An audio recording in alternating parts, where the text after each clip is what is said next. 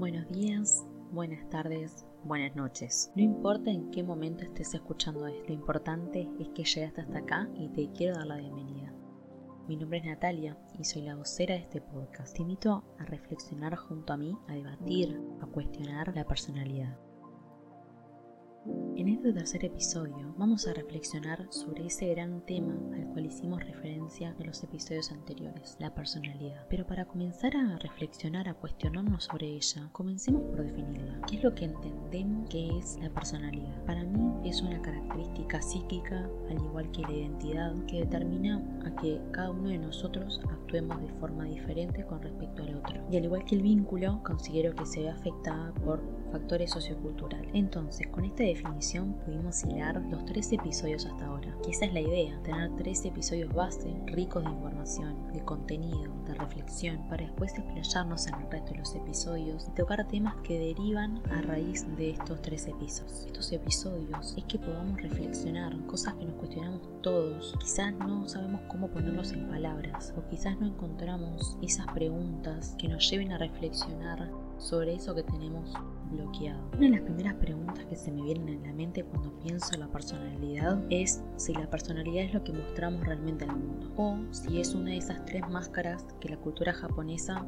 sostiene que cada uno de nosotros tiene. Ahora se preguntarán qué es esta cultura japonesa, qué es este proverbio japonés, mejor dicho. Bueno, hay un proverbio japonés que sostiene que todo el mundo tiene tres máscaras o caras, de las cuales una es la que mostramos a todo el mundo, la segunda es la que mostramos a nuestros seres más cercanos, ya sean familia o amigos, y la tercera es aquella que no le mostramos a nadie. Entonces, en base a este proverbio japonés, ¿la personalidad formará parte de estas tres máscaras o es solamente una de ellas, la que nos mostramos a nosotros mismos? En mi opinión, forma parte de las tres. Lo que considero es que dependiendo de con cuál de estas tres máscaras estemos interactuando, o sea, qué máscara es la que nos pusimos, es qué faceta de nuestra personalidad es la que vamos a mostrar. Quizás la faceta más pura, más transparente, sí es la que guardemos para nosotros mismos y sean pocos los de la segunda máscara ya sean amigos o familia, aquellos que se merezcan nuestro respeto, nuestro amor, nuestra confianza, quienes tengan igual una visión un poco más transparente y pura de nuestra personalidad. Al igual que la búsqueda de identidad, considero que la personalidad es una construcción, quizás no tan cuestionada, no es una construcción tan cuestionada como el quién soy, pero sin duda en algún momento de nuestra vida nos lo discutimos con nosotros mismos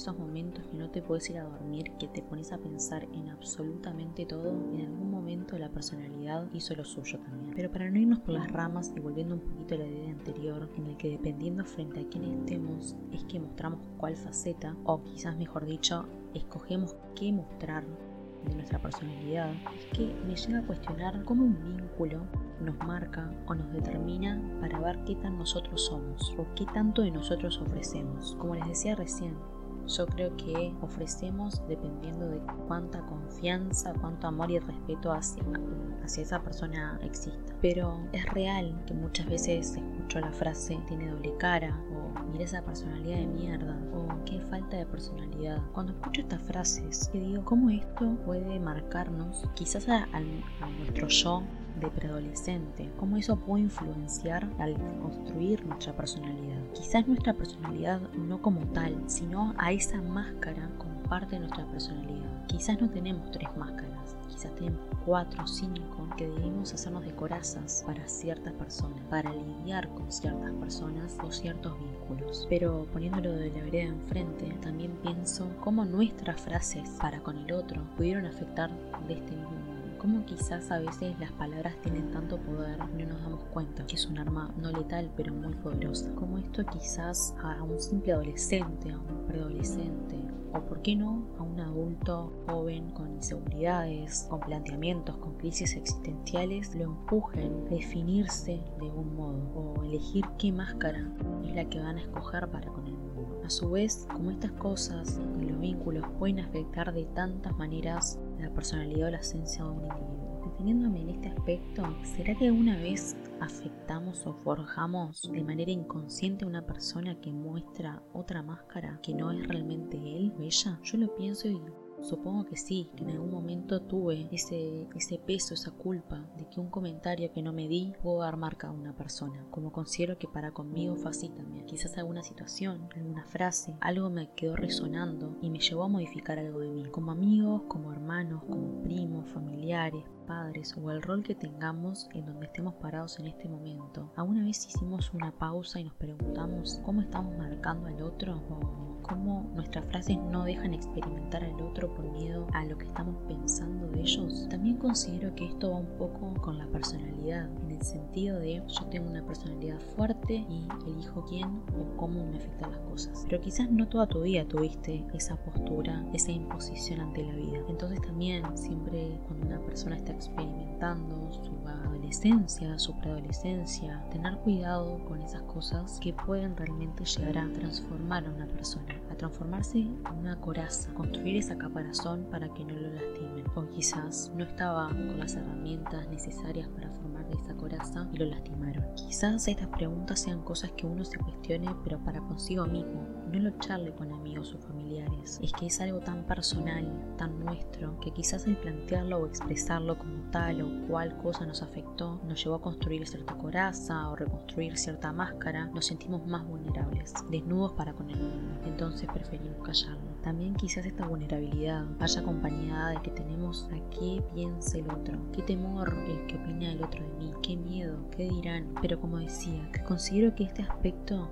va a depender del momento y el lugar en el que estemos en el mundo en este momento cómo permitimos que las cosas, las opiniones exteriores nos afecten o nos creen una visión errónea de nosotros mismos. Porque cuántas veces una frase tan simple como vos podés nos puede ayudar a poder, o cuántas veces vos no podés con esto, nos terminó convenciendo de que no íbamos a poder con esto. Entonces, esto me hace acordar una frase que dice que no sabemos lo que vive el otro puertas adentro. Para mí esto es una frase demasiado cliché, pero demasiado hipócrita a la vez. Es algo que todos dijimos en algún momento, pero no siempre somos tan empáticos o no siempre logramos desarrollar la empatía para con todos.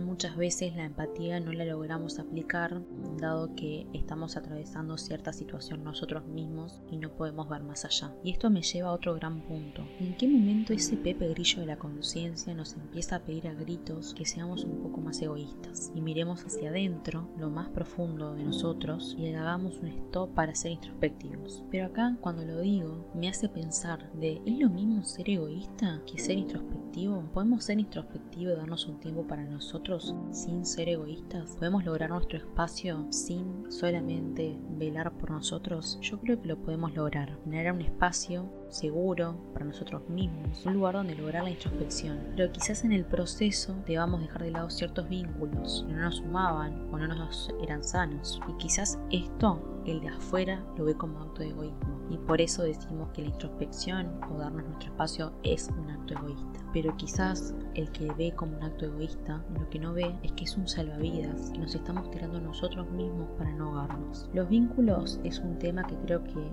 no van con la edad, sino que va con las experiencias de vida que uno va atravesando, que va aprendiendo los golpes a construir a romper. Construir o romper puentes, como dice el dicho. ¿En qué momento de nuestra vida es que aprendemos a analizar el famoso esto me suma y esto no? Y aún más importante, ¿qué sucede cuando un vínculo no me suma nada? O aún peor, es un vínculo nocivo. ¿En qué momento aprendemos a utilizar nuestra balanza interior? Y no, no es esa balanza que nos marca si estamos más gordos o más flacos, sino que es esa balanza en la que aprendemos a poner lo que suma y lo que resta, para en retrospectiva elegir qué es lo que optamos por rescatar y allí evaluar si construimos, reconstruimos o rompemos ese vínculo. Para concluir un poco este episodio, quiero dejar como algo que, que fui pensando a medida que escribía este podcast. Tanto la personalidad como nuestra identidad y nuestros vínculos con quienes nos rodean son un todo, pero son nuestro todo, ya que estos nos diferencian del resto del otro. Y de eso es de lo que deberíamos apropiarnos, porque en definitiva es parte de quien somos. Muchas gracias por escuchar y ser parte de esta comunidad.